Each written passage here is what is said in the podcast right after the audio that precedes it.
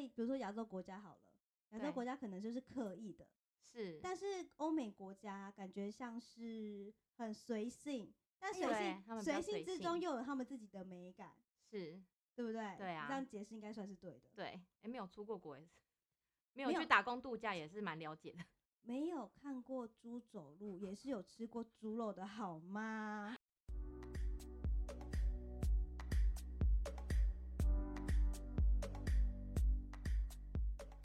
Hello，各位朋友们，大家好，欢迎收听伊娃爱 Talk，伊娃爱说说。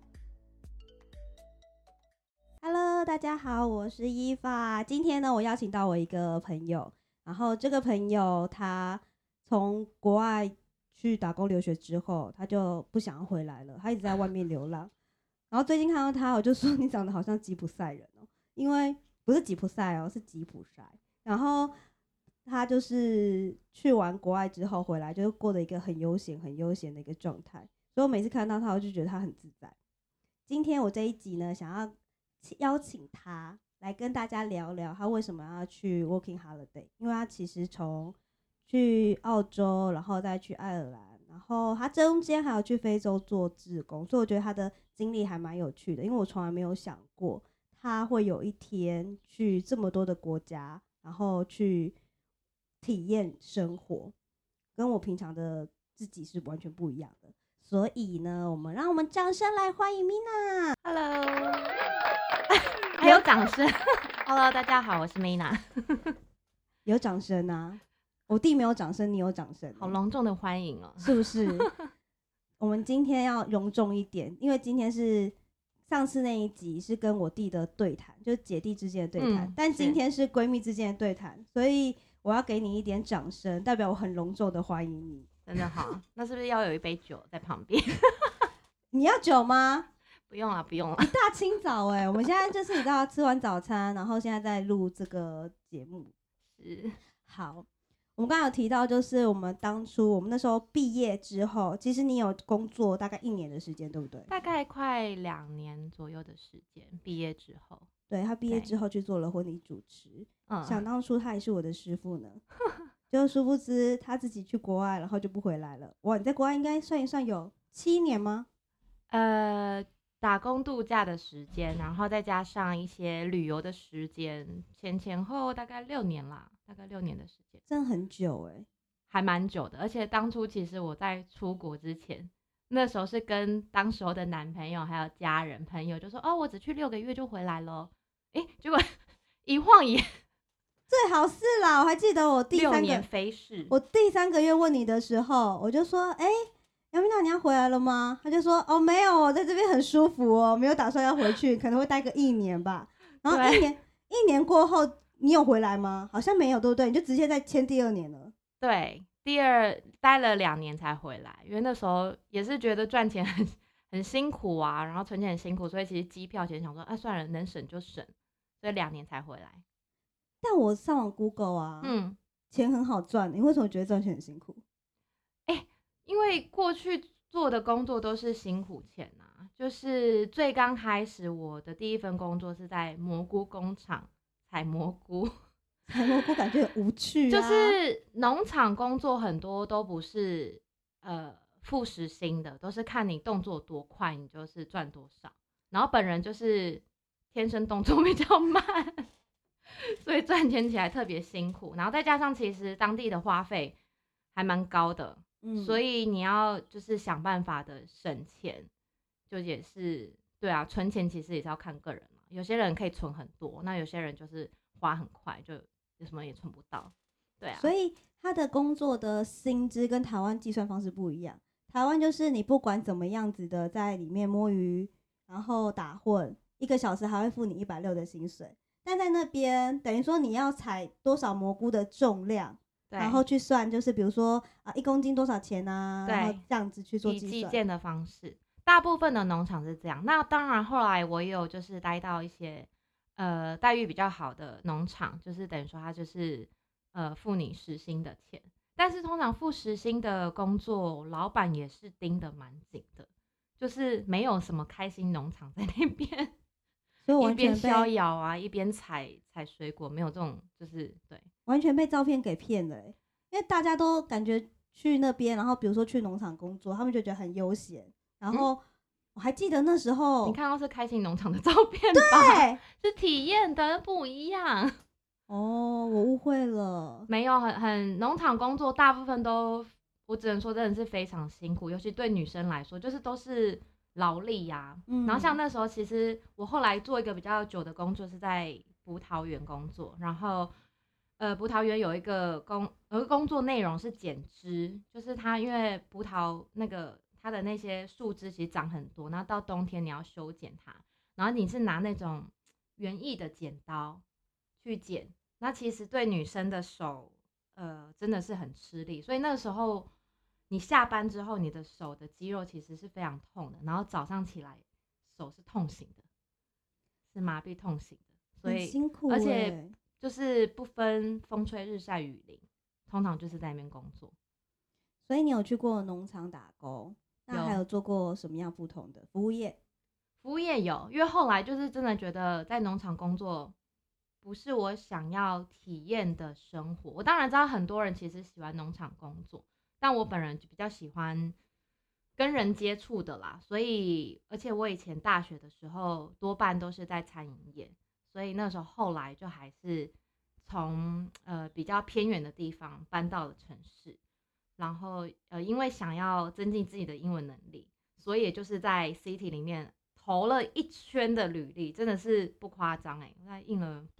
二三十份吧。然后就是因为在国外的餐饮业就是很特别，就是你其实就是准备好你的履历，然后就是走进去直接就是交给他们，然后说哦不知道就是现在有没有就是呃空空的工作还是怎么样的，直接问。那如果你比较幸运的话，有经理在现场，他就直接叫你呃跟你约试工的时间，对，通常会跟你约，比如说试工一个小时、两个小时，就直接叫你在现场当服务生，或者是如果你是应征咖啡师的话，就是直接叫你去咖啡机那边试做一杯咖啡给他们看。他们比较在意的是你能够多快能够上工，对他，呃，所以如果有经验的话，会蛮好找工作的。所以他完全没有像台湾有一个月的试用期、欸，他的试用的时间很少、欸，一个月的试用期，台湾有这样是不是？有啊，已经脱离台湾有点久。像你去工作，他都会有试用期啊。比如说你，啊 OK，比如说你好，你第一次，有啦，正职的工作会有试用期。对啊，像 part time 那种，他就会一个月三给你一点机，给你一点机会，然后去嗯学习，慢慢从做当中去做，慢慢学，然后变得怎么样，就是照他们 SOP。嗯但我听起来国外不是诶、他就是想要就是你们一进来，你就是马上可以上班的那一种。当然，很多去国外餐饮业工作还是有很多新人，但是因为我觉得在 City 里面就是竞争太激烈了，然后很多餐饮业都超忙碌的，所以当然能够就是你知道经理如果今天有个新人来，他如果立马能够上手，他就可以马上的就录用他，他就不用再花太多的时间去训练还是什么的。嗯，然后对啊，就像是因为其实我后来呃我在澳洲就有待过农场，有待过餐厅，然后甚至到后来就是学会做咖啡，也是在那边当了咖啡师。然后有些蛮足够的餐饮经验之后，我第二个打工度假的国家是爱尔兰，然后去爱尔兰真的不夸张，我大概一个礼拜内就找到很多咖啡师的工作。因为有资历了，有经验了，然后他们就说哦，OK 什么的，然后就直接叫你去试，那你做出来咖啡，他们也觉得认可，所以其实那时候工作就比较好找，对啊，所以有一项技术，你去嗯国外其实是比较好找工作，对不对？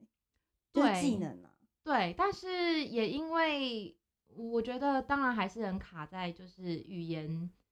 我觉得基本沟通是 OK 的，对，交朋友也 OK，但是如果你要在办公室工作，我觉得其实还是有点吃力啦，对啊，所以就会变成是在国外工作，我那时候比较是被限制在就是在餐饮业，比较没有办法跨到就是去做办公室，或甚至做到我以前的婚礼企划，因为其实在国外婚礼企划跟台湾的操作模式就是完全不一样。呃，说到国外的婚礼计划，它其实有点像是婚礼规划师，因为它是等于说是空空的一个场地，你要帮他嗯规划的，包含说像是花艺布置啊，对，然后跟他们的餐桌台啊，对，然后跟他餐饮内餐容吧，对餐点啊餐点，还有就是整体的你的当天的表演啊，因为他们国外结嗯婚一定都会请乐团啊，表演的歌单啊等等之类的。但他们反而不是这么的重视主持的这一块，因为他们好像不太需要。不太需要哎、应该就是大概有一个专门在 hold 场的人吧，就是控场的人，对就这样子而已。但就像你说，他们比较像就是全面的规划，包含你刚刚所说所有的设计啊，然后内容啊，流程部分就是我觉得他们没有流程啊，他们就是很 free 啊，对，因为他们可能大概几个比较重要的步骤，比如说呃，伴郎、伴伴郎致辞、伴娘对，但是我发现他们好像自己都会知道要做什么了，对就是对呃跟台湾不一样，台湾嗯。就是你结婚你要告诉他们就是你要做一二三四五，但他们嗯。在那边就是哦你自己今天是伴郎，你今嗯。天自己是伴娘，嗯，就会知道说你等一下下一步你大概要做什么了。对然后因为他们证婚大部分都是神父或者是牧师，对，所以新人走进来就是哎音乐弹奏下去了。嗯。然后再慢慢的往前走，走到定点之后呢，嗯。新娘就好像很自很自在的，他就知道说，哦，下一步我就要哎牵起我新娘的手，对然后就要到圣坛前面，然后进行做证婚，然后接下来下一个动作这样子。对，对啊，跟台湾真的完全不一样，因为我最近很常看那个就是有梦幻婚礼啊规划师，然后我就看，我就想说，天哪，他完全不是跟台湾完全不一样，婚台湾的婚礼计划。嗯。是说你要计划这个整个就是他的婚宴当天的流程，嗯。但他们的婚礼规划实是整场婚礼的全面性的规划，嗯，对啊，对啊，花费也是不一样的啊，因为他们你看我看一下他们的花费，可能他们拍节目啦，所以大概都是比如说几十万美几几十万美金这样子，哦，我觉得看到一些的，照片、影片，我觉得国外的婚礼就是可以办的非常非常奢华，对啊，他们的花，然后那个蛋糕，天呐，嗯，然后场地的布置啊，什么那些的，对，但他们都是比较小众，他们人数都不会太多啊，嗯，对啊，好像很少就是遇到像我们台湾那种，比如说家族认识很多人，然后一办就办六七十桌、一百桌这样子，嗯，好像比较少。所以你在国外有去参加过国外的婚礼吗？诶、不多，但很幸运的有参加到一场。然后那场比较特别的是，呃，我是认识新郎的朋友们，然后新郎是从伊朗来的。那伊朗就是，其实我以前真的对这国家就想说，哦，就是很偏远的中东国家，比较就不熟啦。对嗯对，伊拉克可能比较熟，因为蛮多战争新闻，但对伊朗就不熟。那接触过之后，其实他们人都非常的友善，非常的 nice。然后，嗯，他们也是一个非常喜欢跳舞的民族。那那场婚礼就是女生新娘是澳洲人，所以是澳洲跟伊朗。那他们其实就把这两个一个西方，然后一个中东文化结合在一起。那呃，我记得那一天早上就像是一般的西式婚礼一样，他们就先去教堂举办这个仪式，这样子。那他们仪式就其实很简单、很隆重，但是你不会觉得说他们好像有刻意琢磨在哪个部分，就是就像你说的，就是很很自然的一场就是仪式这样子，那很庄严、很隆重。然后仪式结束之后，全部的人就是移到了一个类似活动场地吧，活动会场这样子。那在那边，他们就准备了一些呃，哦，他们准备了很多伊朗的美食，伊朗的美食有哪哪些东西呀、比较像是烤肉类的、啊，然后就比较偏中东料理，会用一些香料、新香料。嗯对，其实真的蛮好吃。然后准备一些酒类，然后大家先在现场吃完一轮之后，大家看大家吃的差不多之后，然后开始就撤桌子啊、撤椅子啊，现场就开始变成一个 party，然后大家就开始跳舞，然后再加上很多伊朗人，就是他们，呃，我记得好像土耳其人也是蛮爱跳舞的，所以他们会有他们自己一套舞蹈，然后音乐这样子。然后他们新人也很好玩，这还请了。呃，算是带团康舞的老师吗？就是会有老师带动现场，大家一起跳一些简单的舞蹈。对，大概那天的流程就是这样。我觉得好像国外很蛮多婚礼都是走大概类似这样的模式，就就是先 party 的感觉啊，就先仪式，然后再来就是很盛大的一个 party，对啊，所以没有什么太着重在流程一定要怎么样什么什么的，嗯，就是我觉得这样子蛮好玩的哎。还蛮好玩的啊，就觉得很幸运，然后也觉得很特别，就是可以参加到这样的婚礼，而且还是有点就是呃文化融合的部分。所以外国人很喜欢跳舞吗，真的外国人真的蛮喜欢跳舞的，嗯，包含小孩子啊，小孩、中年、老人都很喜欢跳。去酒吧，大家也是就是你知道随着 音乐摇摆，所以他们真的会在街头上面，可能比如说去个 bar 喝了点酒之后，嗯，可能就是有点茫茫的，然后就在路上就直接跳舞了吗？在路上跳，你说马路中央，不是啦，我当然不是在马路中央，我是说，在人行道之类的，对啊，在马路会啊会上太可怕啊，了会大家会小小的摇摆，当然不是很夸张的跳啦。对啊、那因为其实国外也蛮，就是大家都很喜欢，就是坐在户外，所以会有很多就是户外露天的酒吧或者是屋顶的酒吧，就是嗯，西方人就是真的很爱晒太阳。有一次我去坐在那个那个户外的酒吧，我说天啊，那个太阳真的是晒到我这眼眼睛已经有点睁不开了。然后我对面朋友就还是戴着太阳眼镜，就很舒服在那边 晒。我想，呃，好像真的有点太热。对，然后下呃下雨也可以做户外，反正因为他们会有遮的，冬天就会有暖炉，他们通常都有暖炉在外面，所以就是嗯一年四季 就是有户外的位置，他们就会做户外。对啊，然后所以希望有一些户外的酒吧，那如果就是音乐大家觉得好听、很尽兴的话，你就会看到就是大家会小小的，对啊，在在路边摇摆。他们的生活观好像完全不一样哎。你在台湾吃饭的时候，你会想要做户外吗？你以前以前真的不会欸、因为我觉得，嗯，我们的交通真的太繁忙了，然后空气真的好像有点不好哈。对啊，但是但是后来，因为后来我回来台湾之后，我是住台中，然后像最近有去到台中一些小街道、小巷弄，然后里面也是会有一些餐厅或咖啡厅，就是会摆户外的位置。然后因为那边就是交通没有那么繁忙，所以你坐在户外的时候就不会觉得好像受到干扰什么之类的，就是也是蛮惬意的。我觉得台湾现在也蛮多这样类型的餐厅还有酒吧出现。但你有没有发现，大家还是会想要做室内，室外的人就会比较少。我觉得，我觉得要看。我觉得台湾，因为我觉得其实我有发现一个台湾最近年来的转变，我不知道就是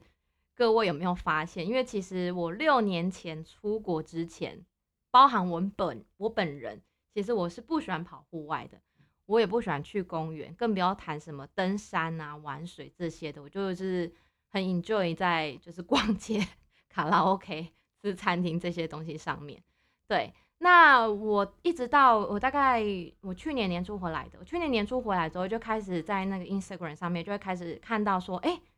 其实大家开始跑户外、跑登山、哎，跑跑水上，很多冲浪或者是潜水的活动，然后露营，然后或者是野餐，就是这些活动，其实真的是在六七年前是很很少的，然后近年来就整个大家非常的盛行。然后我不太知道是不是因为，不知道是不是因为 Instagram 的崛起，你知道大家都想要拍网美，我朋友就跟我说其中一个原因。然后我觉得再来是，我觉得近年来台湾的外国人也越来越多，然后他们带来一些不同的文化冲击吧。嗯、还有就是现在出去打工度假或旅游的或念书的年轻人真的非常多。就像我自己出去之后，我会带回来自己一些独特的思维，或者是外国的文化会被受影响。那我觉得比较多年轻人受到影响带回来之后，就会影响到台湾整个一个就是大家的生活形态。对啊，我觉得就像你说的，第一个就是大家，呃，应该说我们那时候还还很年轻，就在六七年前，对那时候大家都会去澳洲 working holiday，因为那时候嗯澳洲的币值是比较好的，对。对不对？现在就是比较没有那么好嘛，相较之下，相较之下呢，再加上澳洲为什么这么多人去，是因为它没有限制人数，对，所以就是基本上你只要申请就可以过去。那像很多国家，英国啊、加拿大、爱尔兰啊，然后纽西兰，其实都是要用抽签的。那抽签就就是看个人运气，嗯，对。啊，所以说你看哦，像我六七年前那么多人去澳洲好了，嗯，然后再来就是他现在他回来了，嗯，那他可能就是有一些些钱了，对然后也可能就是成家立业有小孩了。，OK，有小孩之后，他就会想要带小朋友出去玩。对，再来就是你说的，因为现在大家都会拍照，一定都会拍完美照。真的，对啊，大家很厉害，上个礼拜，哎、我记得是上个礼拜吧，就嗯是知名的杂志就有办了，他每年都会办那个野餐日的活动。啊，OK，大家都在比，你只要打就是野餐日某某杂志的野餐日，是你就会发现大家都在比拼野餐的器材。哦，那拍起来多美置啊，对啊，什么之类，你没有发现，就是大蛮家，厉害的啦，我对觉得啊不得不佩服。而且你不觉得像你去来回来台湾之后，你去餐厅吃饭，你没有发现嗯餐厅的摆盘比以前夸张一百倍嘛？你不会就是吃个火锅，嗯，火锅的肉还会变成一朵梅花。哦，但是摆盘这个我觉得比较特别，就是在台湾，在特别是在亚洲国家，其实去国外就是就是餐厅，他们真的没有这么 care，就是那个装饰或摆饰。但因为他们的色彩都配色的很缤纷，对啦，所以它看起来就会感感觉是好像有摆盘。在比如说亚洲国家好了，亚洲国家可能就是刻意的，是，但是欧美国家感觉像是很随性，但随性随性之中又有他们自己的美感，是，对不对？对啊这样解释应该算是对的。对，哎、没有出过国也是，没有没有去打工度假也是蛮了解的。没有看过猪走路，也是有吃过猪肉的好吗？现在资讯都很流通啦。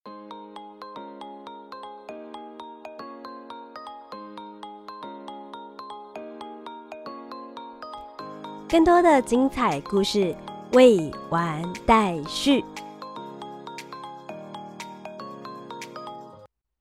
本节目目前可以在 Apple Podcast、Google 以及 KK Bus Podcast 都可以收听得到。喜欢的朋友记得帮伊爸订阅、留言评论，让更多的人可以一起来听听，了解不同的生活体验与经验。跟着伊爸一起 I talk，一起爱说说。